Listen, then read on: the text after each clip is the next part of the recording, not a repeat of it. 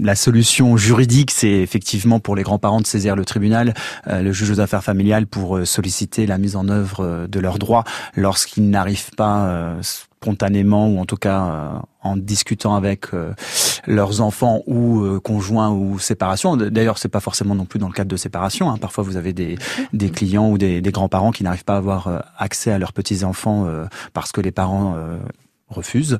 Le recours à l'avocat est obligatoire. Hein. C'est mmh. une procédure euh, écrite devant le devant le tribunal judiciaire. Donc euh, c'est le juge aux affaires familiales qui est amené à statuer, mais dans le cadre d'une procédure écrite avec représentation euh, obligatoire. Donc faut aller consulter un avocat et effectivement, en général, on va essayer de mettre en œuvre d'abord des démarches amiables, peut-être tenter une médiation familiale pour essayer euh, un peu de décortiquer et de à ce que les, les justiciables ou en tout cas les grands-parents et parents trouvent eux-mêmes une solution. Et puis s'ils n'y arrivent pas euh, le recours judiciaire va s'imposer si les parents, les grands-parents veulent effectivement mettre en œuvre concrètement leurs droits.